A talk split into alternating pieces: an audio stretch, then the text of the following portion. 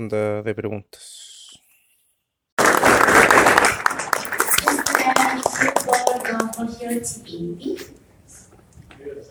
No, yo voy a pasar el micrófono porque usted guarda al experto para intencionar la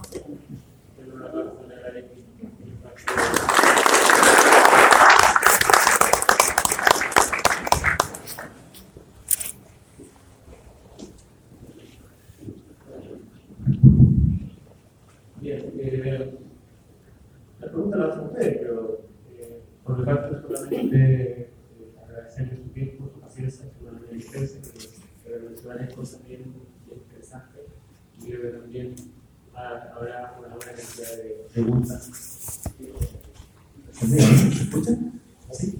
Habrá una buena cantidad de preguntas más resueltas. Ah, eh, bueno, creo que me gustó tocando dentro del C y para el tema de las previsiones de instalaciones domiciliarias, ¿cuánto para el re- el rellenar pueblo de carga debería considerar lo que pudiese ser un circuito próximo de una infraviolina domiciliaria? Eh, dentro de lo que es el dimensionamiento de la, de la protección en tu barrio, eso También te puedo evitar el problema porque me da miedo Ah. de poder sobredimensionarlo porque como tenemos solamente 10 kilos para poder hacer instalaciones domiciliarias, no sé si Claro. si afectará muy, muy de golpe al funcionamiento de de- de la instalación domiciliaria. Claro, eh, bueno, en, en ese caso, si tú piensas en una instalación domiciliaria y un máximo de 10 kilo- kilowatts de potencia instalada, eh, es evidente que representaría prácticamente el consumo más importante de la casa, eh, la instalación de un, automóvil eléctrico cargándose. Eh, para ello, tú tienes que colocar el cuadro de carga, por supuesto, un interruptor diferencial.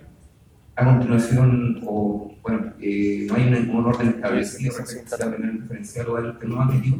Generalmente, yo coloco el termomagnético primero y después el diferencial.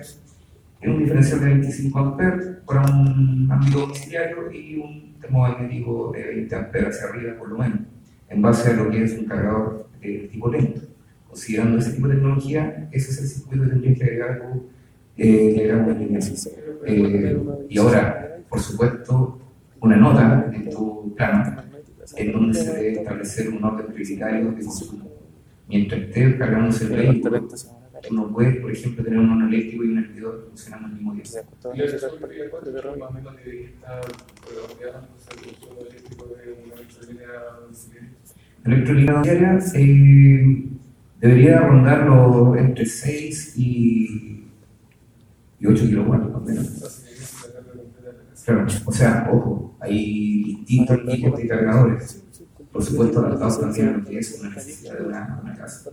Eh, ahí lo puedes encontrar cargadores más lentos, que se van a, van a demandar una menor cantidad de potencia, que pueden ir desde los 3,5 kilowatts eh, hacia arriba. Pero, como te digo, es el consumo que tienes que evaluar. A ver, la tarifa tiene que ser horrible. Y el cuando se divide la división de, cuenta que tampoco No, pero eso está la- pecho, eso me la- parece la- que- la empresa Te quedan 10 años y la gente va a arreglar. tenía noción de- Hay un problema de empalmes, hay un problema de empalmes. Tal como indiqué, vamos a tener que redefinir desde el principio cómo se constituye una instalación domiciliaria. Vamos a tener que cambiar todo el esquema de cómo diseñamos nuestra empalme. Nuestra empalme va a tener que aumentar su consumo. Ya no es eh, eh, suficiente con lo que nosotros tenemos. Imagínate que hace 40 años atrás lo que teníamos con suerte era un interruptor termomagnético de 10 amperes en nuestra casa. Hoy ya uno de 10 amperes con un circuito alumbrado, ya no usamos para otra cosa. Pero tenemos que tener en cuenta de que hay distintas tecnologías, distintos tipos de vehículos que van a demandar más o menos potencia. Pero en, en todo- en todos los casos, nuestra instalación eléctrica se está quedando en Así que vamos a tener que redefinir todo de cómo hacemos una instalación domiciliaria. Y todo, por supuesto, nuestros parámetros.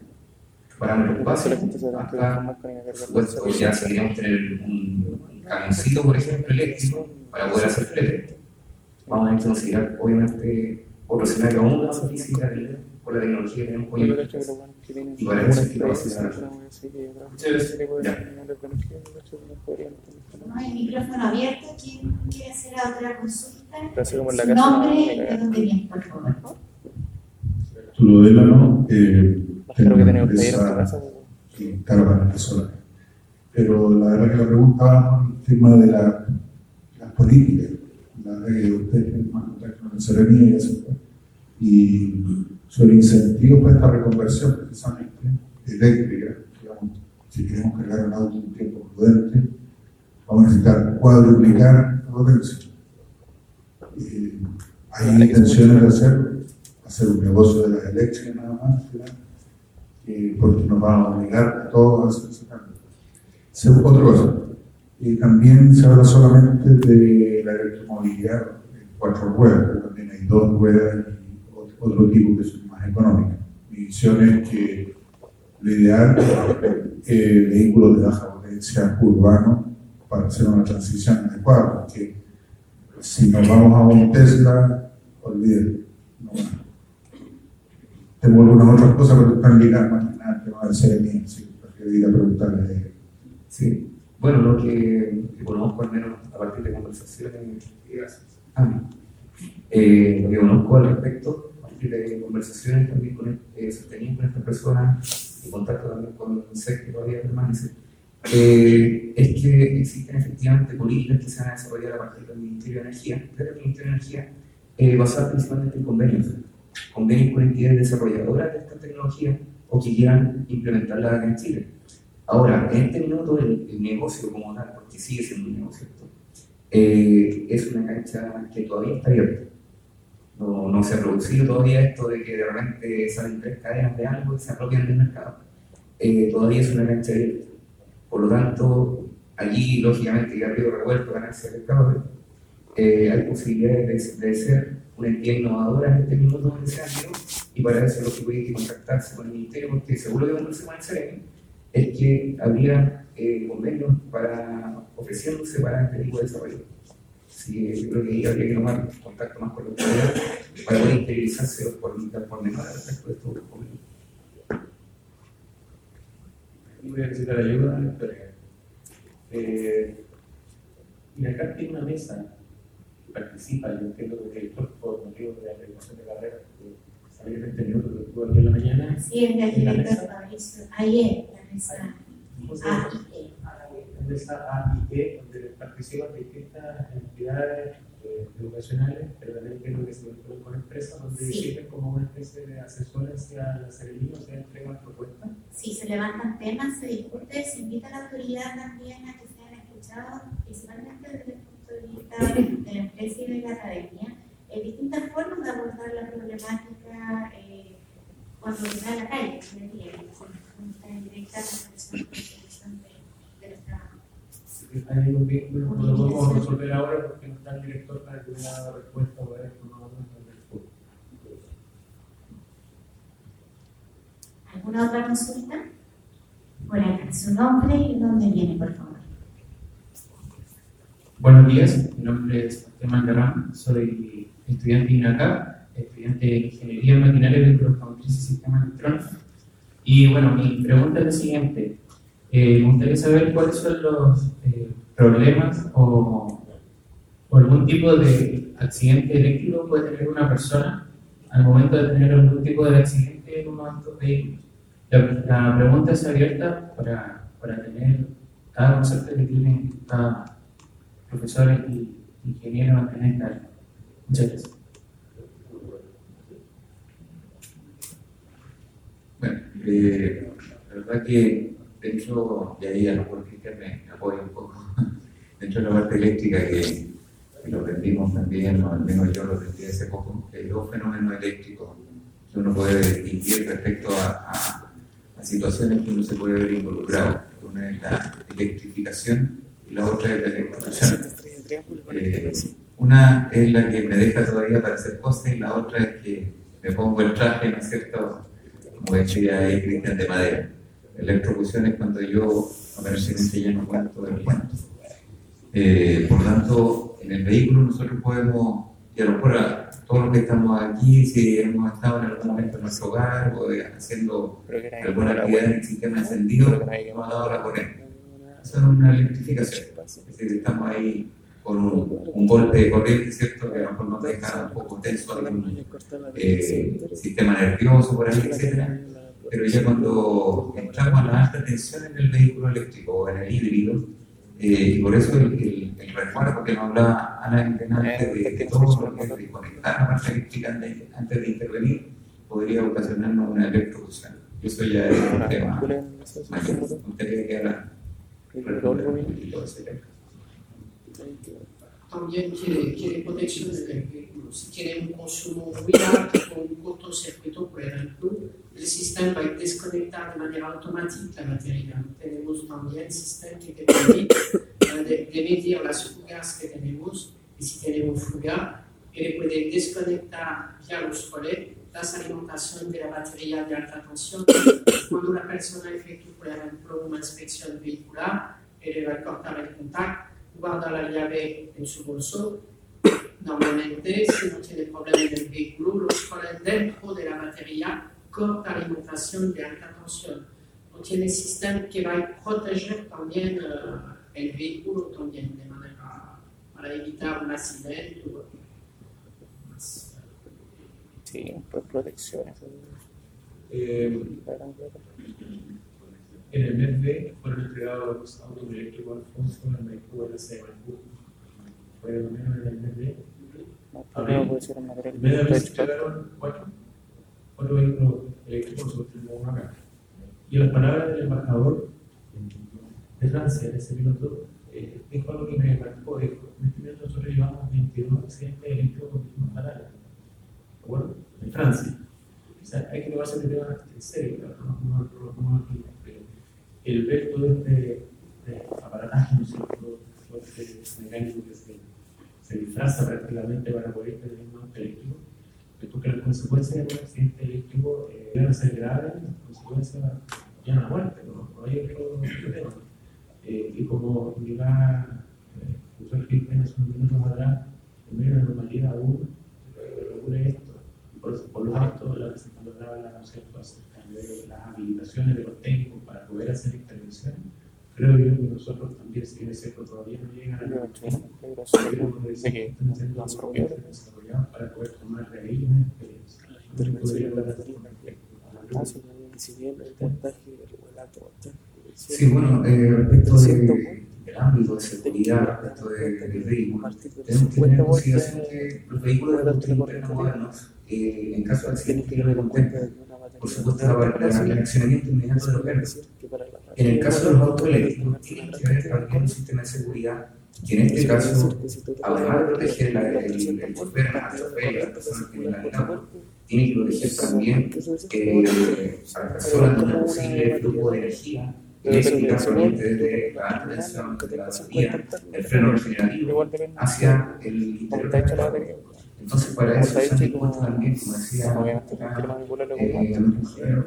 eh, sistemas de bloqueo inmediato para poder evitar precisamente que las personas eh, se den cuenta de este tipo de afectar. situaciones, donde el fatal no sea el accidente, sino sea una electrocución.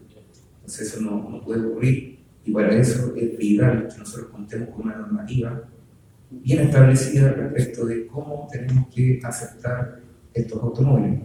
Otro aspecto clave, ¿dónde ubicamos cada cosa dentro de la guirnalda? ¿Dónde ubicamos la batería? ¿Dónde ubicamos el motor? ¿Qué, qué grado de impacto podría sufrir la batería en caso de un, de un choque? ¿Han visto, no sé, por ejemplo, las pruebas que hacen sobre los vehículos cuando los chocan entre sí con unos muñecos, unos dummies que colocan dentro? Entonces, he visto muchos videos en donde se hace los automóviles eléctricos, donde precisamente se investiga eh, qué ocurre en caso de una, de colisión lateral, de una frontal, de un volcamiento. Entonces todo eso se está probando y es lógico de que el riesgo existe siempre de que se produzcan este tipo de incidentes. Hay. Así que el desarrollo tecnológico está siguiendo. ¿Alguna otra consulta?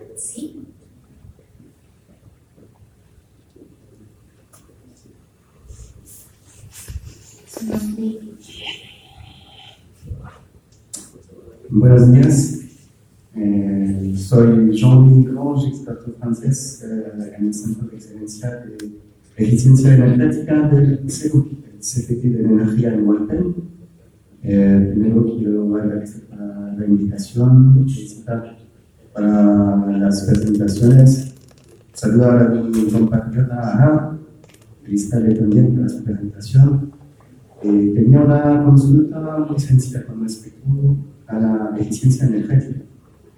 Eh, mi pregunta es entre un vehículo normal, clásico, y un vehículo eléctrico, considerando los avances tecnológicos actuales y con respecto al consumo de energía primaria, ¿cuál es el vehículo hoy día más eficiente?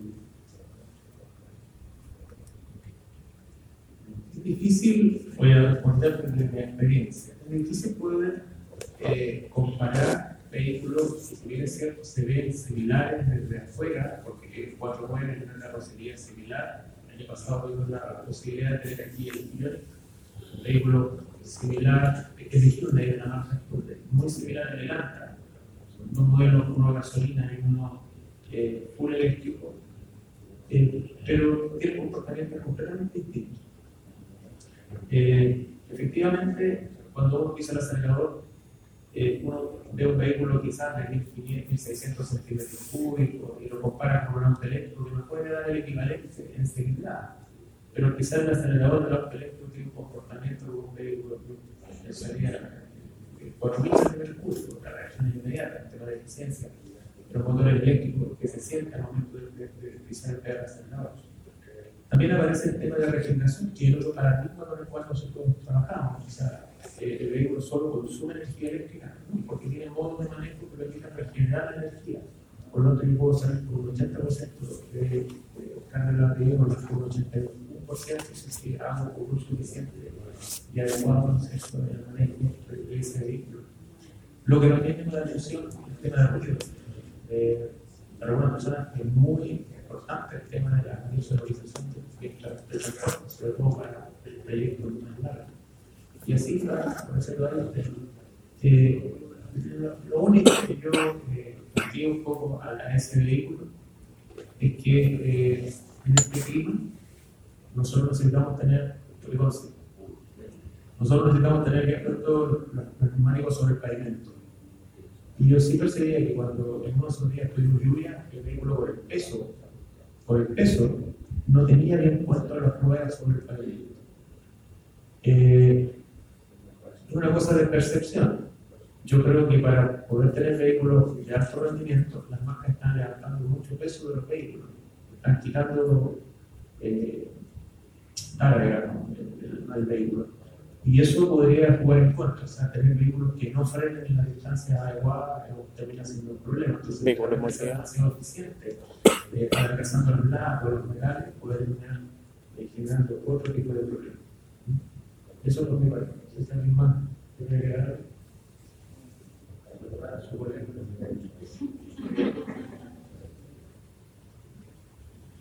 Eh, quizás desde otro, vista, otro, punto de vista del motor de combustión y el motor eléctrico, nosotros sabemos que el motor de combustión interna es un motor térmico. Tenemos ahí aprovechamiento de energía de aproximadamente el 35% en el motor de gasolina y cercano al 40% en el motor diésel. Sin embargo, desde el punto de vista del motor eléctrico, esos valores nosotros los podemos alcanzar hasta un 80-85% de aprovechamiento de la energía. Por lo tanto, desde ese punto de vista, quizás podríamos decir el vehículo eléctrico es mucho más óptimo que el motor a gasolina.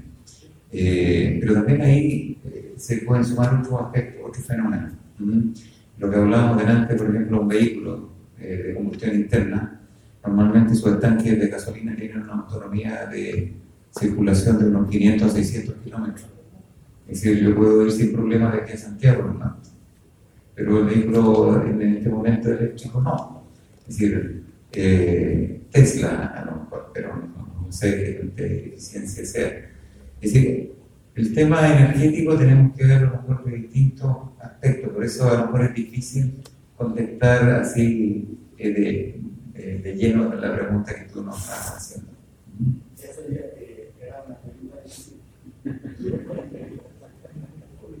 Otra cosa también, tenemos ahora vehículos eléctricos, pero no podemos olvidar los vehículos híbridos, que son para percurso mayor.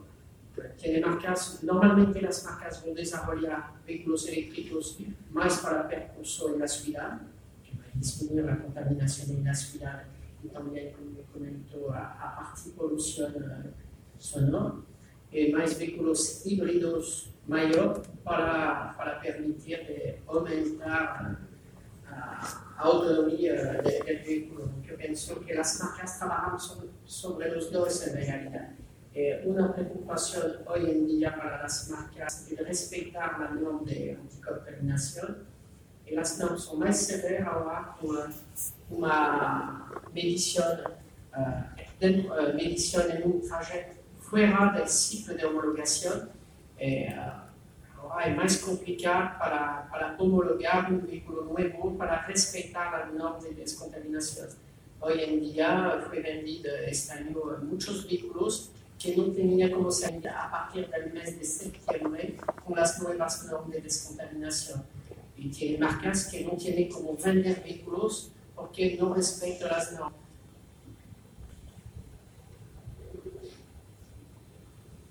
¿Hay alguna otra pregunta? Acá hay otra pregunta. Me estaba. Ya. Gabriel, esperemos un poquito, ya le voy a llamar a ahí. Hola, buenas tardes. Eh, mi nombre es Javier Álvarez. Eh, yo soy egresado acá en 2012 y bueno, más de siete años tengo de eh, Para mí es un tema especialmente interesante porque yo me dedico especialmente a la electricidad automotriz. Y la pregunta es la siguiente: me gustaría saber, por ejemplo, en Francia o en Europa, ¿qué sucede eh, con los servicios? ¿En la mantención y la reparación solamente lo realizan los concesionarios oficiales o también hay servicios técnicos que se han podido habilitar? En realidad, para trabajar en un vehículo eléctrico es preciso de tener una habilitación. El dueño del taller precisa de tener una persona habilitada, porque es responsable de esta persona. Si acontece un accidente, él es responsable. Él es el que va a ir a la prisión. Para resumir, el que va a cerrar el taller. El inicio le va a enviar el técnico para efectuar una habilitación para trabajar en vehículos eléctricos. Este mecánico va a recibir vez una capacitación de la máquina, porque no es la máquina es una empresa separada. Después, el dueño del taller, se formó, se habilitó, lo valide, él puede trabajar en vehículo eléctrico. Y vaya a acompañar el proceso para trabajar de manera correcta. Muchos talleres en Francia de máquina no son habilitados para trabajar en vehículos eléctricos porque no vale la pena. El flujo de vehículos eléctricos es muy pequeño y no vale la pena. Son concesionarios de, de tamaño mayor, que vamos a decir. Ah, para no tener el riesgo de acontecer un accidente. Después podemos tener personas que se especializan y que formen una persona para trabajar en vehículos eléctricos. Ah, hoy, ahora en Europa tiene cerca de un millón de vehículos eléctricos en las carreteras, un millón, que fue vendido durante ah, más de 10 años, un millón de vehículos eléctricos. No olvidar también vehículos híbridos. Que me sorprendió también, es que hace más tiempo que tenemos vehículos híbridos y que trabajan con alta tensión, eh, no tenía esta preocupación de trabajar con alta tensión con vehículos híbridos. Que precisamos de tener el mismo cuidado con vehículos híbridos. Eh, todo el mundo habla de vehículos eléctricos, pero no solamente vehículos eléctricos. No un taller de formar una persona. Eh, como es un exalumno, Juan, ya no tenemos algo por ahí pensado para nuestros exalumnos a futuro, temas de electromovilidad. Aprovechando que está nuestro director de escuela nacional. Hola, ¿cómo están? Eh, buenos días. Efectivamente, nosotros eh, a partir del próximo año eh, deberíamos estar empezando a dictar un módulo que es de electromovilidad en específico y vamos a contemplar también el tema de los vehículos híbridos, justamente lo que decía es súper preocupante. Eh, nos preocupamos solamente por los vehículos eléctricos, pero no lo que está pasando con los vehículos híbridos que también trabajan con una tecnología similar. Eh, esto eh, todavía no es algo oficial, no es algo que se esté eh, apareciendo en ninguna parte, pero ya nos transformamos de área académica, que es lo que aparece ahí de área mecánica, eh, nos transformamos en escuela. eh, estamos viviendo ese proceso de transformación y la escuela de mecánica tiene un apellido, que es la Escuela de Mecánica y Electromovilidad. Entonces, sí o sí tenemos que abordarlo, eh, por eso estamos implementando los laboratorios de electromovilidad y eh, vincularnos también con, por ejemplo, con la Agencia Chilena de Sostenibilidad Energética. Estamos generando un programa de capacitación para las comunidades, que fue lo que apareció también en la presentación acá, y eh, también para los pequeños talleres eh, que quieran también empezar a, a, entender cómo se tienen que reglamentar, cómo tienen que empezar a trabajar en el futuro, entendiendo que el riesgo es mayor. Eso, es muy bien. Muchas gracias, Juan. Muchas gracias. Tenemos otra consulta. Gabriel, creo que tenía una consulta. Atrás. Hola, eh, bueno, no era una consulta, era solamente una acotación con respecto al tema de la eficiencia energética en el transporte. Eh, yo me he dedicado, bueno, desde 2011 a este tema de la eficiencia, entonces creo que eh, puedo aportar en algo a la conversación. Con respecto, pero para ser muy breve también, bueno, la eficiencia eh, se puede abordar en un auto eléctrico desde el punto termodinámico y también desde la lavadura. ¿ya? Eh, eso hace importante que al momento que uno tenga que seleccionar un vehículo, sepa para qué lo va a utilizar. Si es para el transporte en carretera, entonces uno invierte mucho más en, en la forma del auto, que tiene una forma mucho más aerodinámica, de manera que gaste menos energía, o por, o por otro lado, si eh, yo el tránsito lo voy a hacer regularmente en, en ciudad. Ya ahí me conviene tener un auto mucho más liviano y más compacto. Pero lo que me parece muy relevante en términos de un auto eléctrico es que hay un concepto que es eh, la conducción eficiente. Ya todos sabemos que, bueno, se sabe, no todos sabemos, en realidad es frecuente saber de que el mayor consumo de energía está en las aceleraciones y en las frenadas. Entonces, el auto eléctrico tiene una prestancia por sobre un auto convencional de que el panel de comando que está dentro del vehículo asiste muy bien al conductor y le enseña a tener una conducción eficiente. De manera que cuando él acelera, no es una aceleración brusca que es innecesaria en términos energéticos. Y a la vez, cuando una, una frenada muy fuerte, también el auto le avisa al conductor de que eh, no vuelva a repetir ese tipo de frenadas. Si sumamos el freno regenerativo, en ese sentido el auto eléctrico vendría a generar muchas más prestaciones con respecto a la eficiencia energética que un auto convencional. Eso es mi comentario. Muy bien.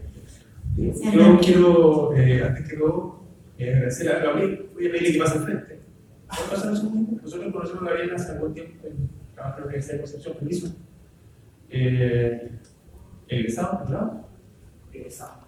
Y eh, yo quiero hablar porque ayer estuvimos conversando con él y está con un proyecto de emprendimiento muy interesante. Está trabajando en ciencia energética y está trabajando en electromovilidad en el liceo técnico y no técnico. Hoy día tiene más o menos 10 establecimientos liceo técnico. Y los invitó a todos, nos asesoró para desarrollar en cada uno de sus liceos prototipos de autos eléctricos. Y tiene una competencia que se va a hacer en. Sí. No, no, pero estuvo bueno, muy buena y gracias por la, la plataforma y poder comunicarle a todos. Bueno, eh, yo transpiro la eficiencia energética, de verdad, la he hecho con pasión. Así que, eh, de hecho, eh, el pase gol me hizo el cerebro cuando mostró el auto solar, que fue un proyecto de la universidad en el cual participamos y que nos fue aprobado, así que eso está súper bueno. Pero lo importante es que eso, ese, ese conocimiento que estaba en el contexto de competencia, poder transferirlo a los más pequeños. Entonces nace esta iniciativa que es el Desafío de Misión Cero, que consiste en ir a los colegios, bueno, vulnerables públicos, que eh, a través de sus eh, asignaturas de tecnología, ellos pueden abordar un proyecto y como producto final construyan sus propios autos eléctricos. Eh, a la vez nosotros les enseñamos, bueno, el tema de eficiencia energética, administración de la energía. Lo más importante es que, eh, cierre al final de todo este proyecto, el 24 de noviembre, en el Paso del Dato, en, en, San Pedro de la Paz, en el Parque Laguna Grande, todos estos establecimientos que son alrededor de 10, creo que ahí se suman un 11, 11 establecimientos, 11 vehículos van a participar en una carrera de auto eléctrico. O sea, chiquititos de séptimo, primero medio, máximo primero medio, eh, van a ir con sus propios autos, estos por ellos mismos. O sea, todo esto que estamos hablando de electromovilidad, ellos ya lo están conversando. O sea, me parece muy relevante.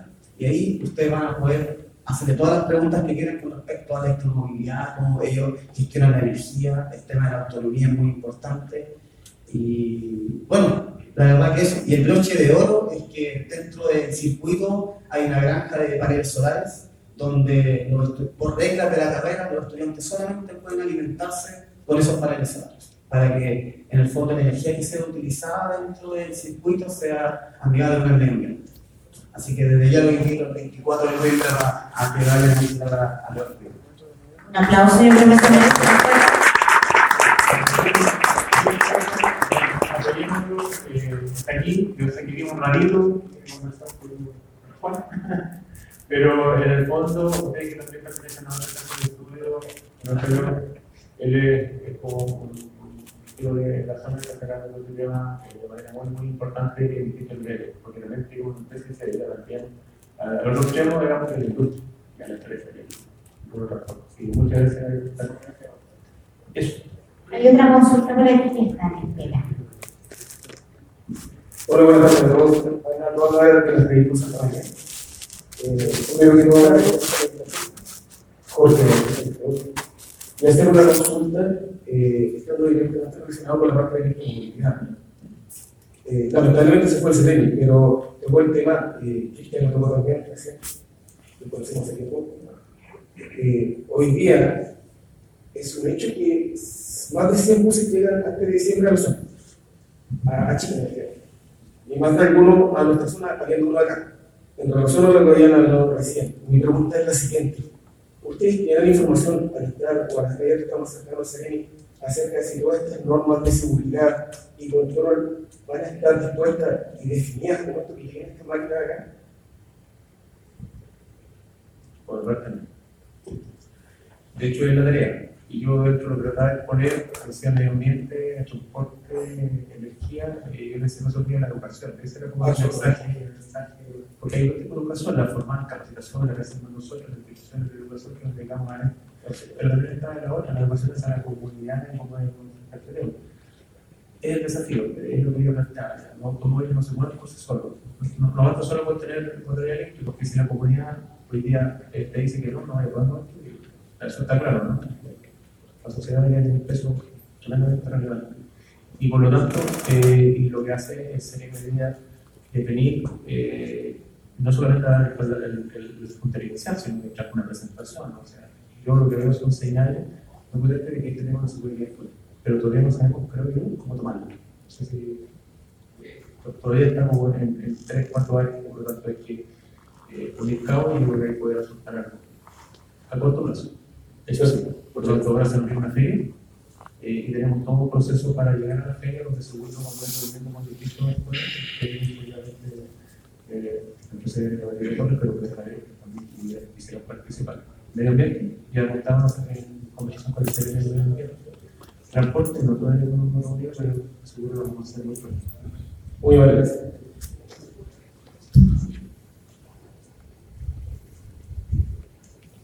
Nombre es Esteban Gutiérrez, docente de la mecánica acá en INACAP. Eh, dos consultas en realidad. Una, eh, ¿cómo yo puedo identificar un auto eléctrico visto en la calle, considerando eh, los híbridos, que los híbridos tienen el fondo azul, es un logo de marca, eh, que me identifica a mí eh, cómo yo identifico un auto eléctrico es una pregunta y a la vez cómo eh, si está capacitado bomberos para trabajar en ese auto en caso de algún accidente particular, ya que los híbridos, eh, bomberos, entre comillas, tienen instrucción de que si está el logo azul, hay ciertos cuidados que tiene la batería que tiene el alto voltaje, eh, cómo se abarca ese tema eh, con respecto a cómo se está preparando ese tema para identificar un auto eléctrico en la calle solamente verlo por fuera sin necesidad de meterse el motor ni nada, porque en un accidente el auto va a estar accidentado y no tengo acceso a ver qué tecnología trae más que el negro eléctrico, trae algo distintivo y bombero particularmente se ve con respecto a eso. En la parte externa del vehículo tiene una identificación para, para marcar que un vehículo eléctrico. Puede verificar después en el vehículo que está afuera debe haber una identificación en el vehículo para informar que un vehículo eléctrico. Ahora de los bomberos en Francia no recibe habilitación como la persona que efectúa, por ejemplo, para remolcar un vehículo.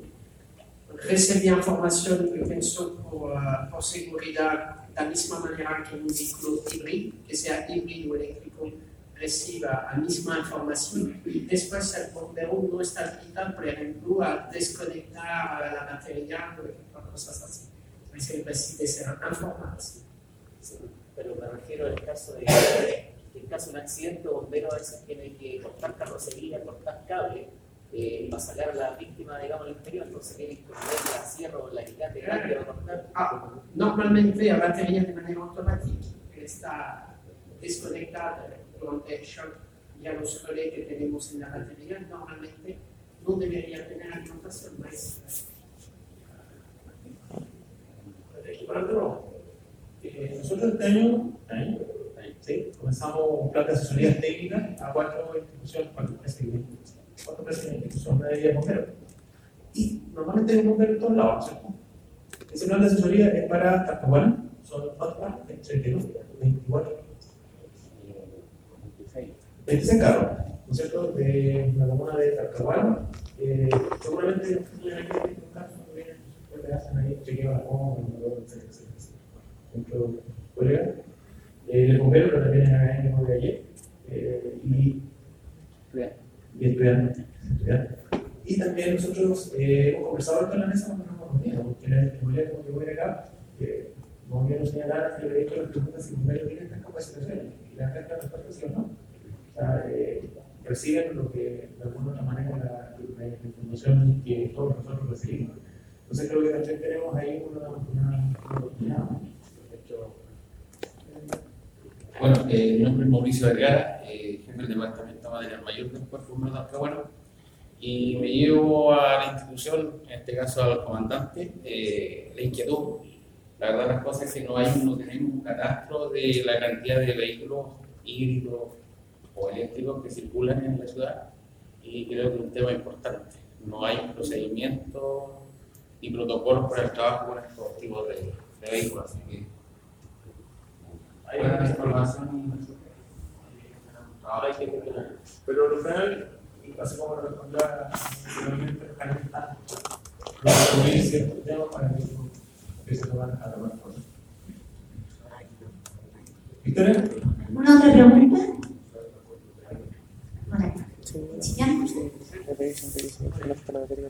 Hola, eh, mi nombre es Cristian Pedrosa, venimos del C de Chillán.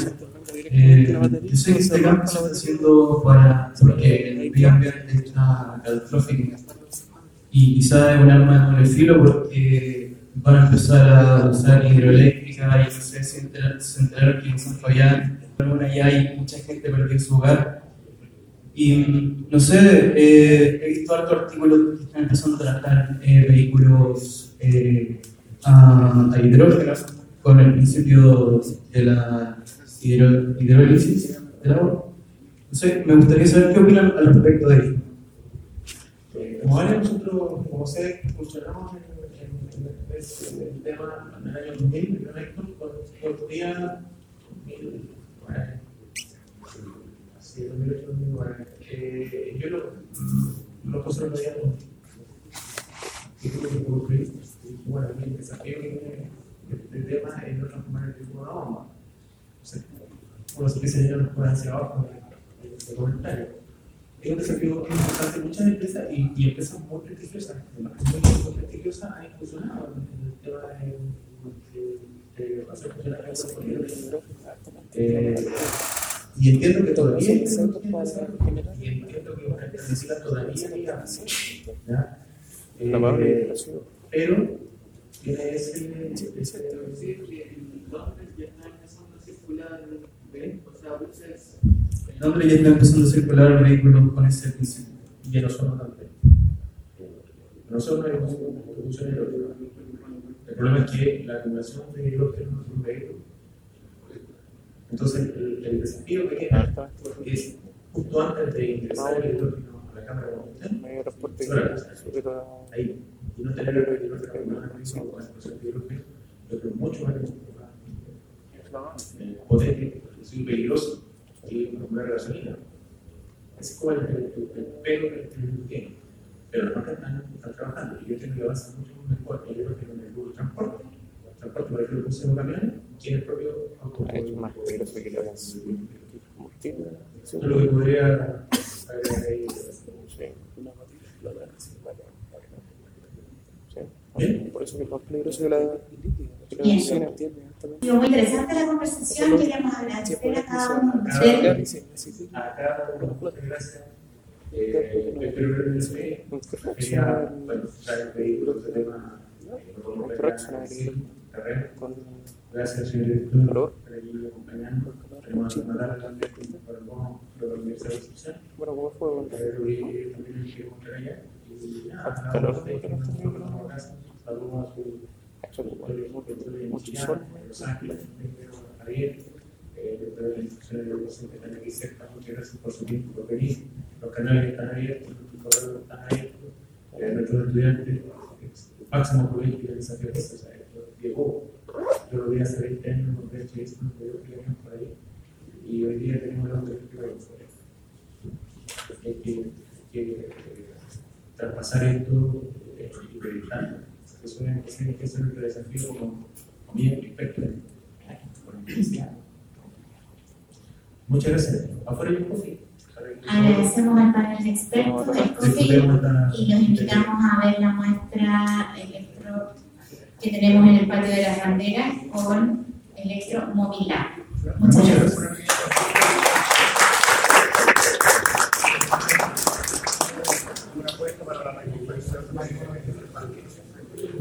Ahora, en este minuto no hay lectura porque nosotros estamos reuniendo con la función de eficacia colectiva.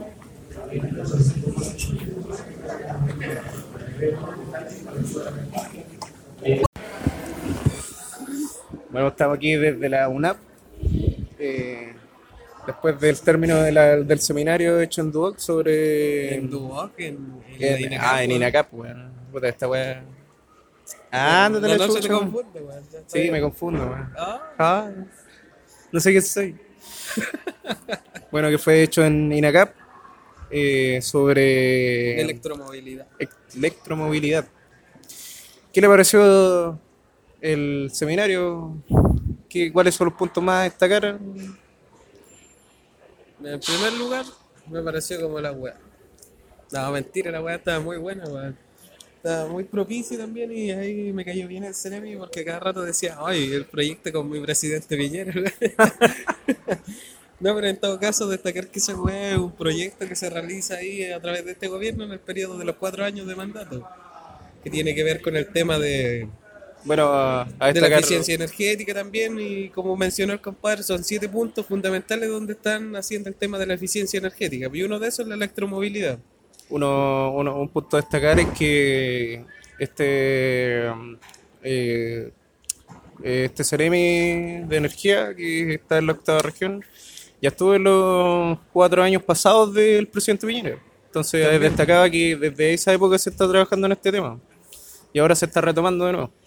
Claro pues, no es un proyecto que quedó inconcluso que se comenzó y desapareció después con el tiempo lo bueno es que van a hacerse cosas que se pueden llegar a, concretar y que se pueden tener un, un objetivo real y viable con el tiempo sí no es algo que se vaya a hacer instantáneo tampoco Claro. Eh, bueno, el proyecto está hecho de aquí a 10 años, a corto plazo, para poder eh, afinar los detalles para que esto llegue un poco más masivo, se podría decir de alguna forma. De hecho, ya podría decir que sí lo están atacando, digamos, por los varios puntos, digamos, estratégicos que dijeron. Porque otro de los puntos era el tema a nivel de educación básica y media por el tema de la eficiencia energética. Ahora, en cuanto al establecimiento donde yo estoy trabajando, también se hacen reuniones de eficiencia energética y viene un delegado a hacer constancia de esto y a eh, refirmar, digamos, de alguna manera el tema este de cómo los profesores en el aula guían o imparten el tema de la eficiencia energética en las distintas áreas y en los distintos módulos, no solamente en el área técnica, también en los departamentos de ciencia como biología, como química y física. Otro punto importante. importante. es que tuvieron exponentes franceses también que, eh, bueno, había un chileno que fue a Francia y un francés que vino acá a hablar también del tema, que también tenía que estandarizarse el tema de la, de, la ley sobre la energía que se va a tocar después en la norma chilena este otro año. Sí, pero todavía van a haber cosas que no están actualizadas. Por ejemplo, se decía que las personas que tienen que intervenir los equipos eléctricos, que es- estos vehículos, eh, tienen que tener una cierta capacitación que los habilite. De hecho, esa era una pregunta que yo quería hacer también, pero no, no hubo el tiempo, de ver si acaso la licencia de la Superintendencia de Electricidad y Combustibles te habilita como eléctrico a realizar esos trabajos. A mí me parece que no va a ser así. Bueno, a todo esto, esta este seminario en realidad está enfocado a la especialidad de mecánica, que quieren actualizar la, la, la especialidad de mecánica a esto de electromovilidad, ya Sí. que no, no se hablaba mucho del electricista como tal, sino que era el, lo, lo- lo actual en mecánico actualizándose a este, al tema de la electromovilidad. Claro, pues y otras instituciones donde tenían ya el tema de autotrónica, eh, electromecánica, pero esto, digamos, responde directamente a la agenda política de electromovilidad, que en uno de sus ejes fundamentales para el tema de la eficiencia energética. También se habló, otro punto esencial de todo esto era eh, qué pasaba con la red eléctrica actual, ya que hoy en día no está masificado el tema de, ya que se tocan puntos de que la persona que quisiera cargar su vehículo en la casa eh, iba a generar un gasto importante de energía eléctrica y no se habló tampoco mucho de qué se iba a hacer al respecto a futuro pero va a ser un tema que se va a tener que tocar, que va a ser el tema de las tarifas eléctricas y, otros temas que también involucran eh, cuál es la instalación eléctrica óptima para poder soportar ese tipo de cargas como que son un auto- los autos eléctricos en este caso. Claro, lo otro también es ver que la cantidad de empresas que distribuyen energía para poder cargar el vehículo son pocas. Generalmente son las empresas como Copec que tienen Sería- de eso. sería ¿Pero por qué? Porque ellos tienen la instalación eléctrica exclusiva, digamos, para poder hacer eso. En cambio, uno en la casa tendría que hacer una instalación aparte para poder hacerlo. Entonces, en el momento que uno adquiera también un vehículo eh, eléctrico en este momento, tendría limitado el tema de las cargas y todo el tema. Hay que pensar que estas cosas ellos las vinieron trabajando de hace varios años atrás también eh, para poder llegar ahora recién a poder implementarla eh, de a poco, en realidad, porque no estaba masificado tampoco. Eh, lo que se hablaba era también del tema de que si una persona hacía un tramo muy largo o iba a una ciudad donde no había electricidad, o sea, aquí en Concepción sí hay, hay puntos donde se puede cargar el auto. Pero si se va de aquí a otra ciudad, De tal vez no tenga a- y va a quedar botado en realidad, porque no, no tiene cómo cargarlo de otra forma. Otro de los puntos importantes también era de ver del tema del, del litio y del cobalto, que son minerales que se encuentran acá en Chile, que son, digamos, se utilizan directamente para la fabricación de las baterías de alta calidad que utilizan estos vehículos. También de ver cómo se puede hacer, cómo Chile puede sacar provecho, digamos, de su riqueza mineral en este sentido, para tener, digamos, una industria vehicular más amplia. De hecho, se podría instalar una empresa acá de manufactura de vehículos, ya que tiene con todas las materias primas. Y también Chile es un país de manufactura industrial también. Bueno, básicamente igual se habló del tema de las alternativas que eran de generación eléctrica, incluso se habló de una de, de baterías, como básicamente como pilas, que podían eh, cargar automáticamente el auto sin tener que requerir a una fuente de electricidad, sino que simplemente colocarlas y ya estaba listo el auto para funcionar. Claro, esas pilas que se refiere son como las pilas de hidrógeno, Sí, pilas de hidrógeno. ¿cachai? que al final a través de la electrólisis genera ahí la separación del agua, del oxígeno y el hidrógeno y utiliza el hidrógeno como combustible. Y utilizar ese como para un método de generación de energía. Pero ahí también entra el otro tema de que cuán peligroso es o no el tema del hidrógeno. Porque el hidrógeno es altamente inflamable y volátil. Claro. Entonces ya si se está viendo por el tema de seguridad en el vehículo, tendríamos un tema, digamos, También de, está el riesgo de de cómo hacerlo. más grave. Lo otro riesgo también es de que las baterías, al ser del litio, el litio en exposición con el oxígeno es inflamable y se, se vuelve combustible. Se inflama, explota, se quema. De hecho pasa con las mismas baterías del celular en algunos casos, como antiguamente en los celulares Nokia, esos que explotaban. Claro, está el riesgo. A todo esto, también el exponente francés en este caso eh, habló principalmente de las normas de seguridad que se están utilizando en Francia y que se quieren implementar acá como estándar. Eh, ya que Francia ya es un país que ya tiene, eh, ya con unos varios años ya han implementado este sistema. Entonces son los mejores para poder eh, ayudarnos en el tema de, de la norma de seguridad a seguir acá. Ahora también este que el exponente de Francia nos contaba de los métodos de seguridad y de protección que tenían los sistemas. Y por ejemplo, para realizar una intervención de estos equipos, como decía, se debe contar con una capacitación que tiene que generalmente dar la empresa del vehículo, luego ya el, el instalador certificado o el mantenedor certificado se era capaz, digamos, de entregar certificación a otras personas. Se hablaba de que el contratista, en pocas palabras, tiene la responsabilidad penal ante la ley. Antes de que Eh, antes la persona que manipula el equipo. Claro, él se lleva toda la responsabilidad en el caso de que ocurra una, algún problema. También contaba con los sistemas de seguridad, con los temas de la aislación para trabajar en estos sistemas, que claro, en algún momento nosotros podríamos decir que son exagerados en algún momento, como eléctrico, digamos, en el tema, pero también tenemos que tener la consideración de que las personas que van a trabajar ahí son mecánicos, que no tienen una instrucción tan grande y que también los niveles de tensión no son tan elevados, son 300 volts, pero los consideran alta tensión, cosa que para nosotros es baja tensión aún. Pero los niveles de corriente que manejan igual son importantes, por lo tanto, una exposición a ese voltaje y a esa gran cantidad de corriente para el ser humano obviamente es peligroso. Si bien los pasos que se nombraban ahí eh, de, de- pasos a seguir eh, para la manipulación de estos equipos eh, son bastante esenciales a tal punto de ser tan importantes como las reglas de oro que se utilizan en las instalaciones eléctricas. De hecho, eran prácticamente los mismos. Eran casi prácticamente Eran menos, pero Delimitar el área de trabajo. Eran cuatro pasos, pero al final yo creo que utilizaron dos o tres, Eran dos o tres, pero- dentro de los mismos puntos que habían mencionado. los esenciales para no incurrir en algún accidente, que eran los buenos. Eh, delimitar el área de trabajo, eh, verificar que había ausencia de tensión, desconectar y bloquear, digamos, la fuente de energía. Claro. y Eh, luego realizar el- los procesos, digamos, de, de manipulación o de mantención de los vehículos. Además de complementar esto con el detalle de los puntos, cuáles son los que únicos puntos que se pueden tocar. También se hablaba también de la cantidad de personas que van a tra- que trabajan, que se dice que hay cuatro o cinco tipos de Sí, que personas eran, que están eh, trabajando, que no me acuerdo muy bien, pero eran encargados de distintos, eh, eran de distintas tareas, era como una organización prácticamente. Y tenían distintos niveles de certificación también. Donde, claro, eh, venían con un nombre, con una sigla. Un código ahí.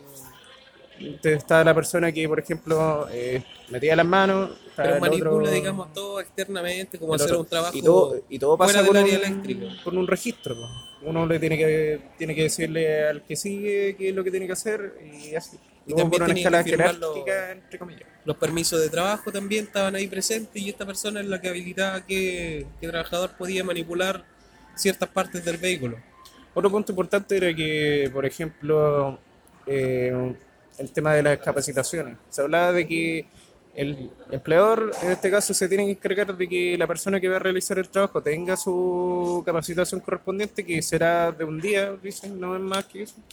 Y, y lo más probable que dicen que comúnmente la hace... Ah, y esto va con, con, con- con un complemento de una charla, eh, con una capacitación aparte de la, de la marca que va a trabajar. Mucho como se utiliza también en, en la, en- la electricidad comúnmente, que las mismas empresas que te venden los equipos te dan una capacitación. Pero además de, am- eh, aparte de la capacitación que tú ya tenés como trabajador, es un complemento.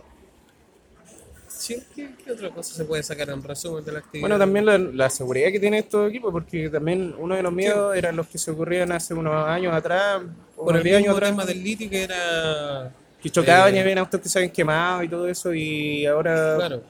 dijeron de plano de que al momento de que ocurriera un accidente el, el sistema eléctrico se desconecta automáticamente entonces no va a generar un problema por un bombero por ejemplo que eso, había un bombero ahí en, la, en el seminario que no va a tener problema de que tengan que intervenir algo como cortar latas o prácticamente eso Como cuando hay un peligro de atrapamiento de una persona en un accidente, puede hacerlo, digamos, sin, sin problema.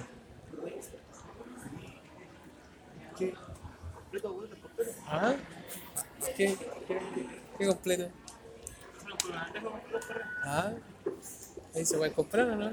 Ya, pues yo cacho que eso es todo lo que podemos hablar más o menos de lo que nos llamó la atención en realidad, que era lo más relevante en este caso.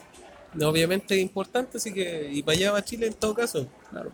Así que es Por un tema de que hay que mantenerse atento y estar al día en cuanto a esta temática. Por lo menos se hablaba de que el otro año se actualiza la norma eléctrica y ya en 10 años más ya esto tendría que estar un poquito más masificado de lo que está ahora. Aparte de adaptar la red eléctrica para que soporte estos tipos de sistemas también. Hmm. Y eso sería. Así que te que dejamos este podcast chiquitito, Prost. Post de seminario. Seminario. Chau. Chau.